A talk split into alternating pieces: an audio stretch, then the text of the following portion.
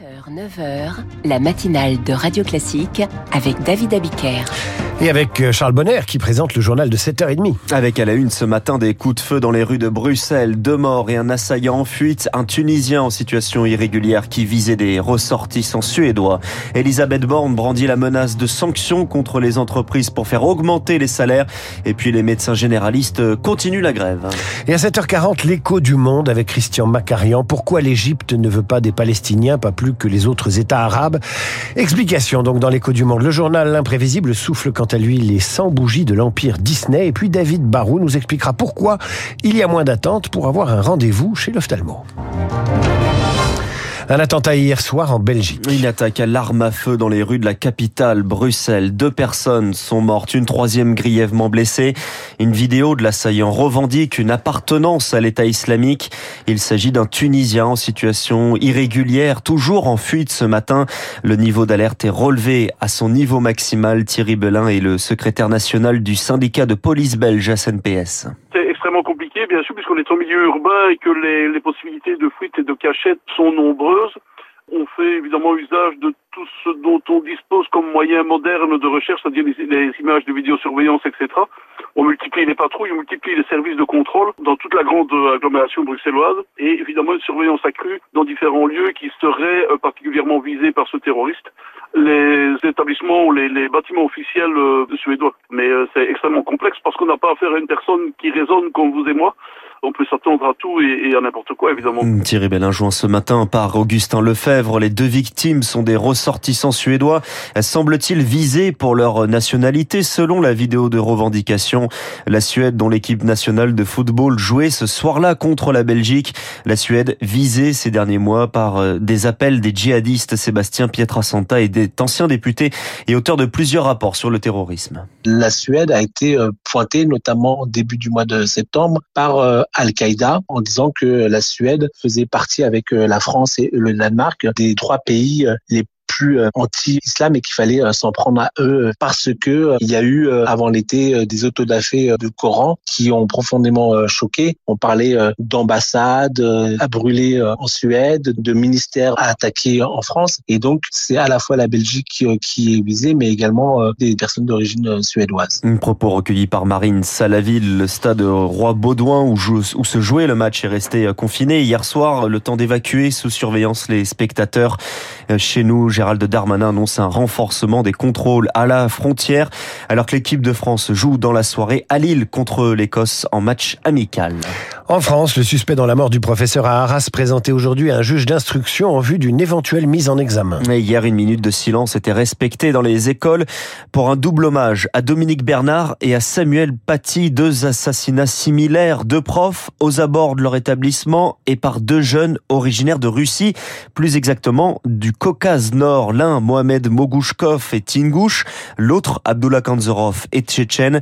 Eric Kioch, la France renforce la surveillance de cette communauté caucasienne. Depuis 2012, 70 individus d'origine nord-caucasienne ont quitté la France pour rejoindre le théâtre irako-syrien et des individus restés sur le territoire sont souvent représentés dans des projets d'action violente. Cette note rédigée par la DGSI en 2020 résume l'attention des renseignements pour une communauté jugée perméable à l'islam radical, explique l'expert en renseignement Claude Moniquet. Ce sont des populations très souvent porteuses d'un islam très rigoureux. En plus, certains d'entre eux sont acquis aux, aux idées djihadistes. Depuis les années 2000, des groupes indépendantistes tchétchènes ont adopté le djihad comme doctrine dans leur lutte contre Moscou. Le Caucase est alors devenu une terre de formation pour les apprentis terroristes. Au début des années 2000, on avait des Français qui étaient allés s'entraîner au djihad dans le Caucase. Un contexte qui a ses échos parmi les exilés en France, alors que les générations précédentes s'identifient comme laïques, la religion a pris le pas chez les jeunes, explique la spécialiste du Caucase, Aude Merlin. Il y a beaucoup plus une lecture confessionnelle, une identification autant comme musulman que comme tchétchène. Alors ça veut absolument pas dire que ça signifierait une radicalisation généralisée. En France, parmi les 4263 étrangers fichés pour leur radicalisation, 59 sont russes, vraisemblablement d'origine caucasienne. Et les obsèques de Dominique Bernard se tiendront demain à Arras en présence d'Emmanuel Macron.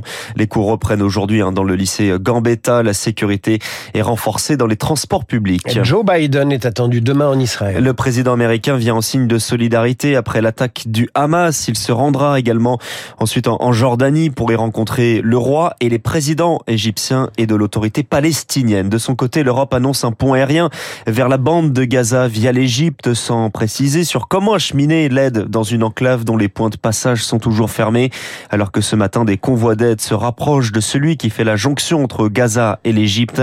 L'Union européenne qui cherche également à transformer 27 sensibilités en une vision commune avec un sommet virtuel en fin d'après-midi. En France, un chiffre à retenir pour le prochain budget de l'État. 49.3, cet article de la Constitution qui risque de mettre fin au débat assez vite, probablement dès demain. Des sujets nombreux, des constats plutôt partagés et au final, des objectifs plus que des mesures concrètes. La conférence sociale sur les salaires se tenait hier, présidée par Elisabeth Borne qui sort la carte de la menace, Zoé Pallier.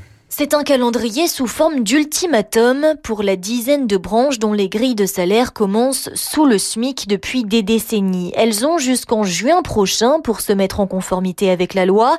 Sinon, le gouvernement menace de supprimer une partie de leurs exonérations de cotisation.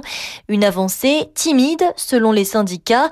On s'y attendait, c'est du bon sens, réagit quant à lui Patrick Martin, le président du MEDEF. Les partenaires sociaux ont par ailleurs un an et demi pour un nouvel index d'égalité professionnelle entre les femmes et les hommes avec des critères plus transparents et plus stricts pour les entreprises. La première ministre veut aussi créer un haut conseil des rémunérations. Zoé, à quoi peut-il servir?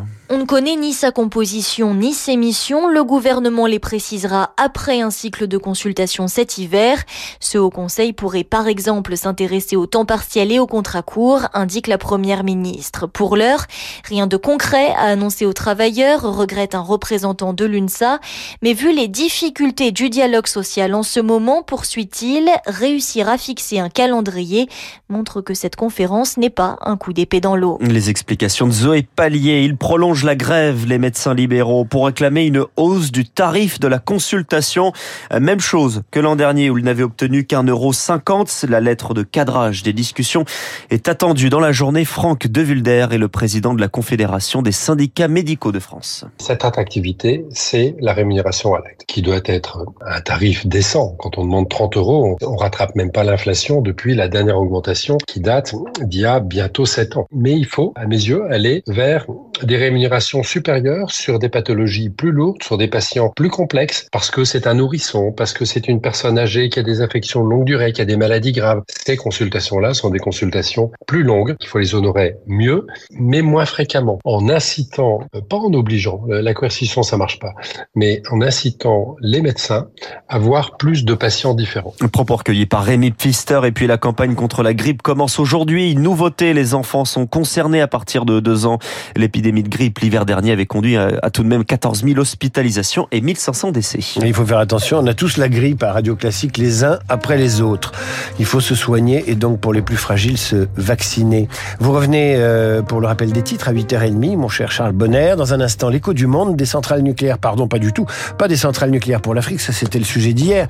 Le sujet d'aujourd'hui avec Christian Macarian qui est déjà là, c'est pourquoi euh, l'Égypte n'accueille pas de réfugiés palestiniens. Radio Classique,